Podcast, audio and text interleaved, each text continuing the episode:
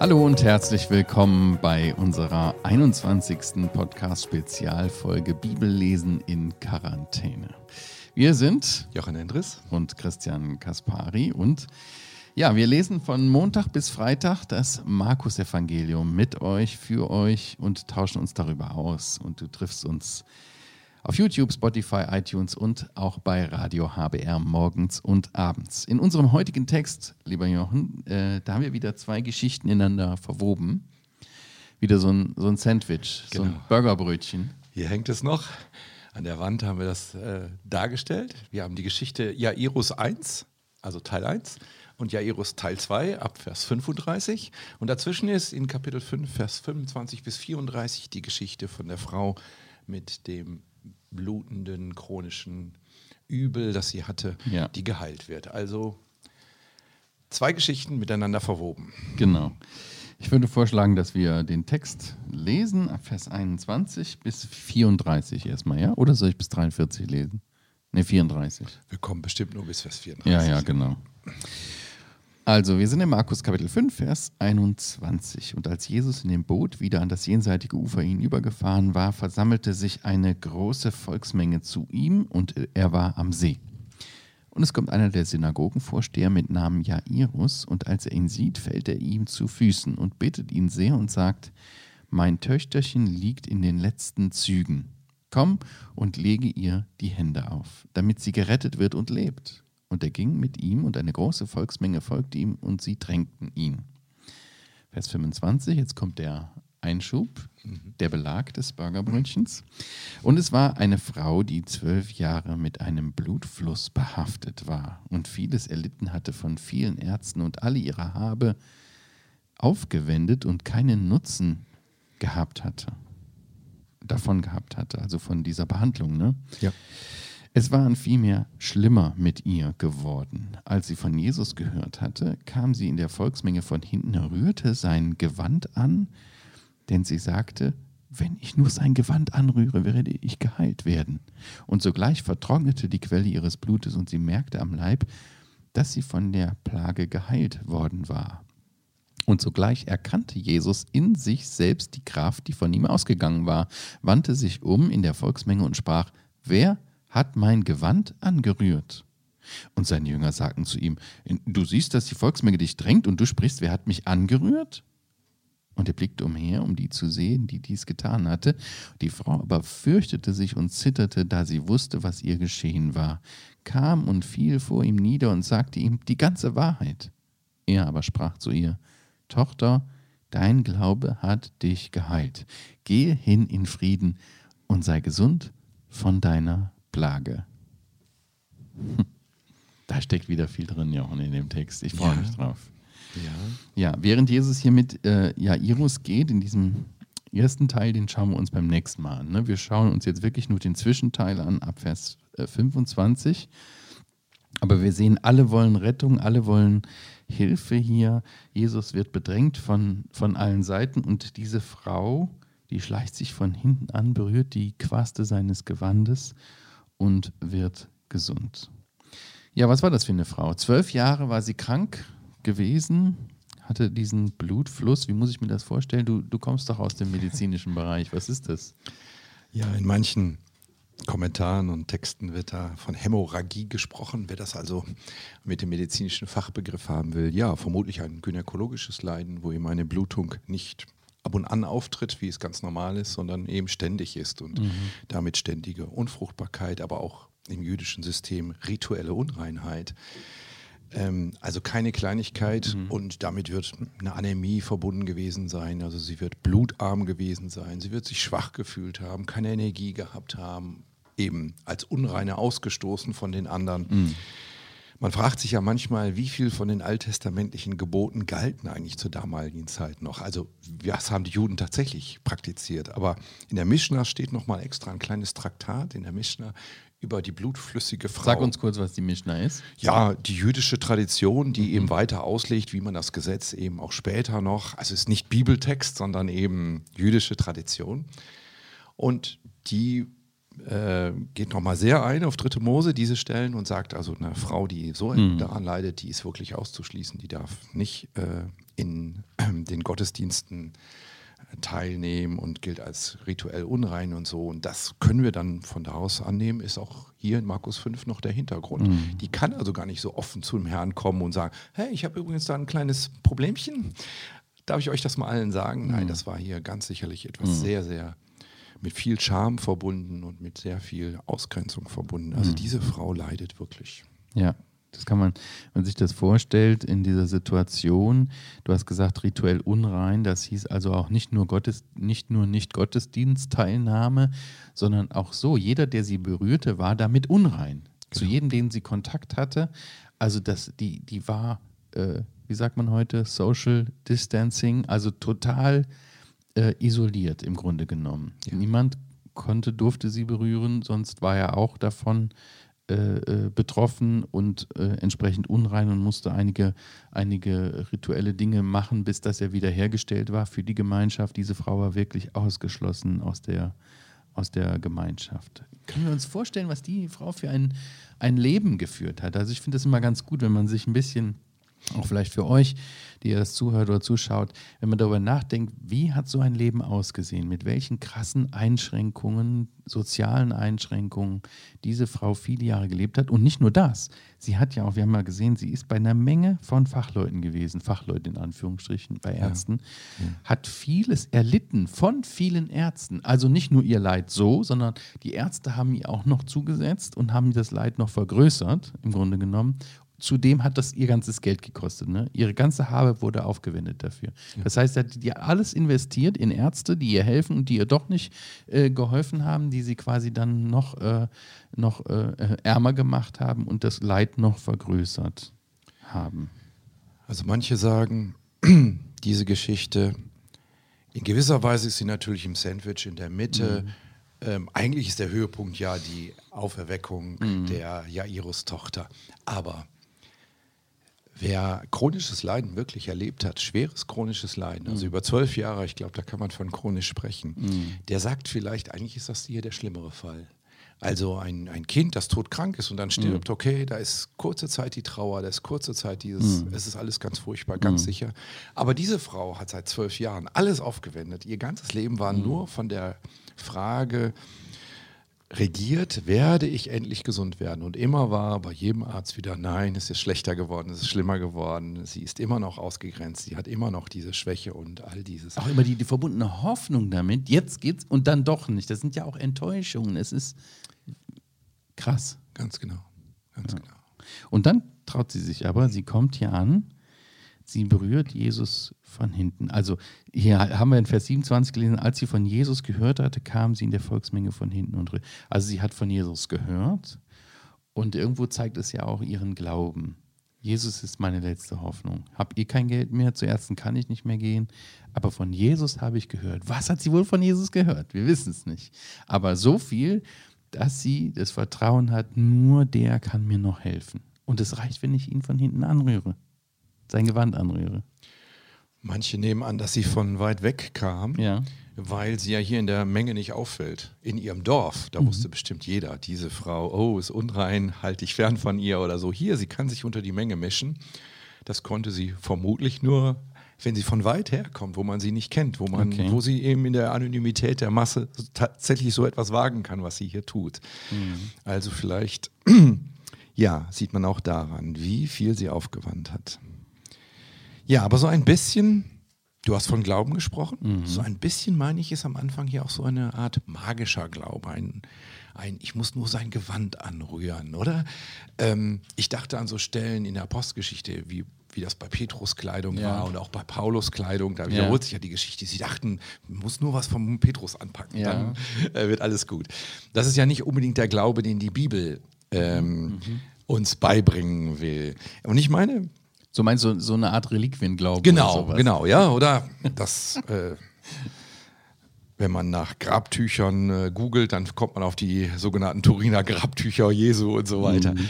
So, äh, ein bisschen ist das hier vielleicht vermischt. Der Glaube an Jesus und der Glaube an, ja, ich brauche nur sein Gewand mhm. anschauen. Und den Zahn, zieht ihr sozusagen der Herr, oder? In dem Verlauf der Geschichte, oder? Ja. Weil wenn es nur reichen würde, das Gewand anzurühren, wenn das Gewand sozusagen das Magische wäre, dann hätte der Jesus nicht so sehr darauf bestehen müssen, das Ja. klarzustellen, oder? Wie siehst Aber du ich, das? ich meine auch, dass es einen anderen Grund noch hat, Ja. warum Jesus hier sie anspricht. Sie war ja, haben wir eben gesagt, total ausgeschlossen. Sie war eigentlich, konnte sie sich in der Gesellschaft nicht bewegen. Hier tut sie das. Ich weiß nicht, ob sie vielleicht doch bekannt war in der Gegend und sich nur verschleiert hat oder wie auch immer, sich versteckt hat in der Masse vielleicht. Vielleicht aber auch so, wie du gesagt hast, egal. Sie hat die Hoffnung, wenn sie nur Jesus anrührt, dass sie dass es eine Auswirkung hat und das geschieht ja auch. Warum stellt Jesus sie hier zur Rede? Ich meine, dass es auch ein Teil der Rehabilitierung ist. Ja. Weil äh, was hätte das genutzt, wenn sie jetzt so weggegangen wäre? Ihr hätte das zwar geholfen, aber niemand hätte ihr das geglaubt, Ja. dass sie nicht mehr Blutung hat. ja, das ist ja ein Leiden, das man nicht offen vor sich hin also sie müsste ja irgendwie auch öffentlich wieder rehabilitiert werden. Nein, du bist jetzt gesund. Das hat jetzt aufgehört. Ja. Und alle sehen es und wissen, ach, die Frau ist doch die. Ach, die ist jetzt auch geheilt. Ja, okay, dann kann man wieder mit ihr Gemeinschaft haben. Das ist ein, dass Jesus sie deswegen hier auch Ja, sehr schön. so ja. hinstellt, habe Ja. ich gedacht. Das ist vielleicht auch der Grund, ne? Absolut, kann ich gut mitgehen. Aber jetzt sind wir schon fast am Ende. Äh, Wenn wir nochmal ein, ein Stück zurückgehen, et- es ist ja schon interessant, diese Begebenheit. Äh, Sie rührt es an und der Herr Jesus sagt auch, dass er merkt es auch, dass gleich Kraft von ihm ausgegangen ist. Also ich verstehe die Jünger schon, wenn sie sagen hier, ja, du siehst doch, die Volksmenge drängt dich und du sagst, jemand hat dich angerührt. Was ist denn das für eine Aussage? Warum sagt Jesus das so? Ja, und das zeigt uns auch, ich glaube, die Diskussion hatten wir schon mal. Ist wohl jeder geheilt worden? Guck mal, hier drängen ihn alle und alle packen ja irgendwie ihn an. Kennen wir jetzt bei Corona, wie viel Abstand man halten muss, damit das nicht aus Versehen passiert. Ja. Also, da ist nicht jeder gesund geworden. Nee. Sonst, sonst würden die Jünger hier nicht so überrascht reagieren, Ja, nicht genau. wahr? Diese Frau merkt, sie ist gesund geworden und der Herr Jesus merkt, von ihm ist Kraft ausgegangen. Ja. Aber Also, das hört sich schon alles magisch an irgendwie, oder? ja, ja. Den hat gemerkt, dass Kraft von ihm ausging. Weißt du, wie, wie ich finde, wie sich das anhört? Wie ein Automatismus, der aber keiner ist. Und ich komme nochmal darauf zu sprechen, dass wir gesagt haben, das ist ähnlich diesem dritten Gleichnis. Im dritten Gleichnis hatten wir ja das Samenkorn, das sozusagen von alleine, weil Kraft in ihm ist, Ja. sozusagen, keimt und Ja. sprießt und dann herauskommt. Und das hier ist das, die Du Parallele. Vers dazu. 26, 29 in Kapitel 4, ne? Danke, genau. Ja, genau. Ganz Mhm. genau, dieses Gleichnis. Und so ist das hier sozusagen auch. Hier ist Jesus und er geht einfach. Und Mhm. dann geht Kraft von ihm aus und Kraft, die zu Heilung führt. Mhm. Und das scheint wie automatisch zu sein, aber irgendwie steht oben drüber, deswegen glaube ich auch ein Grund für diese Klarstellung hier, dass das Gottes Wille ist. Gott will das. Gottes Wille ist der Ausgangspunkt. Und der Herr Jesus stellt sich als Werkzeug dem Willen Gottes zur Verfügung. Also, wenn so ein Samenkorn in der Erde ist und dann tatsächlich sprießt, dann ist das natürlich in gewisser Weise ein Automatismus, aber in anderer Weise natürlich Gottes Wille. Und das wird hier nochmal so deutlich. Gott will, dass diese Frau gerettet wird, dass sie heil wird. Und der Herr Jesus ist das Mittel, der sich gebrauchen lässt. Aber der das auch merkt, dass die Kraft Gottes durch ihn fließt. Ja. Und sie, äh, Jesus, äh, übrigens, wir brauchen, wenn, dann brauchen wir hier eine Kamera von oben wahrscheinlich. Ne? Ich halte das gleich wieder hin, ich bin nur noch nicht ganz fertig. Ach so. okay, gut. Ähm, es ist ja interessant, wie Jesus dann darauf reagiert. Ne? Also die Jünger sagen wir, wer hat mich angegriffen? Er blickt umher. Und dann lesen wir in Vers 33, die Frau fürchtet sich, zittert, da sie wusste, was geschehen war, kam, aber fiel vor ihm nieder und sagte ihm die ganze Wahrheit. Sie packt aus. Ja. Sie, sie, der Jesus bringt sie dazu, dass sie erzählt, was Sache ist. Und dann finde ich so schön, er aber sprach zu ihr, Tochter, dein Glaube hat dich geheilt. Also wir sehen, das Mittel ist der Glaube. Siehst du? Der bin gleich noch Glaube. nicht fertig. Der Glaube. Ich schreibe jetzt hier Glaube hin. Und dass sie dazugehörte, zeigt auch, wir haben ja über die äh, letztes Mal oder vorletztes Mal über diese Verwandtschaftsverhältnisse gesprochen. Er redet sie an mit Tochter. Ja. Das sagt, du gehörst jetzt zur Familie Gottes dazu. Meine Tochter. Ist ja interessant, ne? Das einzige Mal im ganzen Evangelium, Markus und auch in den anderen Evangelien, dass dieses Wort gebraucht wird. Tochter. Wir haben im Hinterkopf die Geschichte hier, Jairus Tochter. Ja. ja. Also hier geht es tatsächlich um Nähe des Herrn, um Beziehung zum Herrn. Also ich habe meine Zeichnung äh, einigermaßen zu Ende gebracht.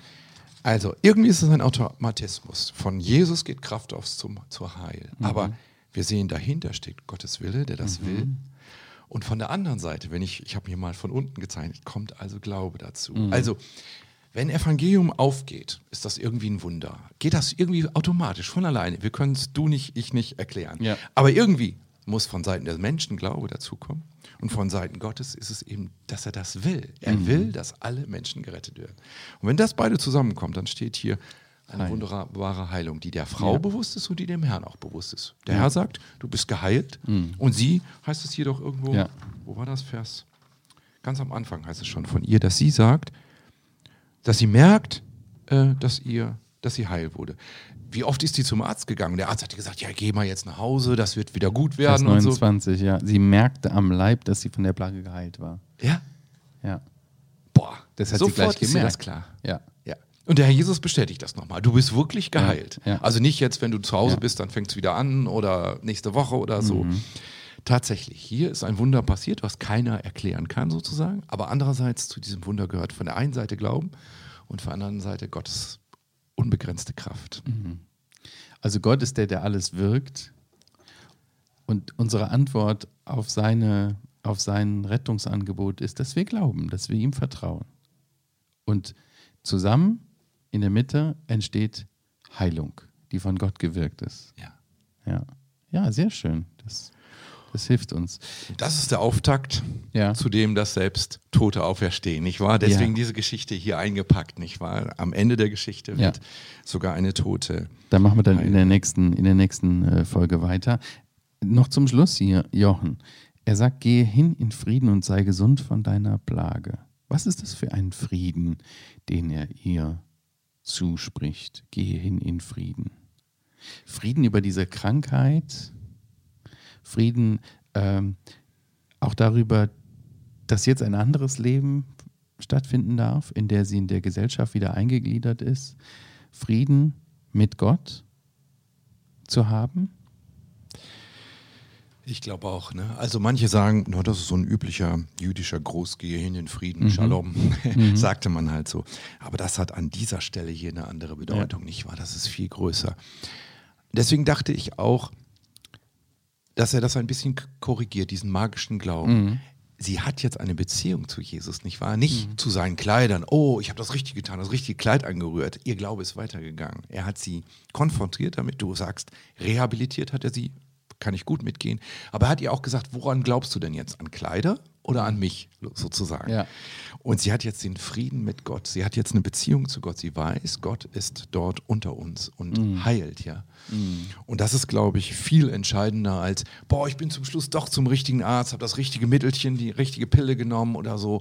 Auch heute für uns, finde ich. Ich bin manchmal so traurig, wenn ich von Christen höre, die begeistert sind von irgendeinem Medikament, von irgendeinem Arzt. Ja, gibt es. Ich freue mich auch drüber. Können wir ja auch dankbar sein. Ganz genau. Aber die Quelle von allem ist Gott, nicht wahr? Und ich denke auch, dass das äh, hier auch äh, sichtbar wird, der Glaube hat dich geheilt, sagt er. Ja. Ähm, und dass Glaube und Frieden zusammenhängt. Also dass Friede, der Friede, den Gott gibt, dem Glaubenden, der diese Glaubenserfahrungen hat machen dürfen, dass der Glaube nämlich trägt, nämlich das, worauf er glaubt, auf Jesus Christus und sein Wirken, ähm, dass, dass Gott damit auch den Frieden in unser Herz gibt, den wir so sehr suchen, den wir so sehr brauchen Ja. um zu leben. Denn was diese Frau hier auszeichnet, war totale Ruhelosigkeit, totale Friedlosigkeit. Sie war von Arzt zu Arzt gegangen, sie hatte kein Geld mehr, sie war einfach am Ende ihrer Kräfte nach zwölf Jahren. Ja. Wahrscheinlich schon viel früher. Aber sie war so sehr auf der Suche nach Heilung und nach Frieden. Ja. Wahrscheinlich das noch größere Problem in ihrem Herzen. Ja. Und in Jesus Christus hat sie Heilung gefunden und Frieden. Ja. Und ihre Angst. Thema Angst war ja in jedem dieser Wunder, nicht wahr? Ja. Angst vor den Wellen, Angst vor dem Dämonenbesessenen, der, ganz furchtbare Dinge macht. Mhm. Und sie hat Angst vor den Menschen, nicht wahr? Sie darf ja niemandem zeigen, was sie für eine Krankheit hat. Ja, sie ist ja ausgestoßen. Friede ist auch der Zustand, wo keine Angst mehr sein muss, weil Jesus da ist. Er ist ja doch im Boot. Er kann ja die Dämonen heilen. Und er kann eben auch äh, vertreiben und er kann auch diese Tochter heilen. Ja, wir hoffen, wir konnten euch das ein kleines bisschen näher bringen, diesen Abschnitt dieser Frau und ihrem Glauben, der sie geheilt hat, der Herr, der sie geheilt hat und den Frieden, den er ihr zuspricht. Eine wunderschöne Geschichte von der Kraft Gottes, finde ich. Und dem Glauben an Jesus. Und dem Glauben an Jesus Christus, genau, der Heil bringt. So, ihr Lieben, wir machen Schluss an dieser Stelle. Vielen Dank fürs Zuschauen und Zuhören. Wenn ihr Fragen habt, schreibt uns podcast.heukebach.org. Wir sagen Tschüss. Tschüss.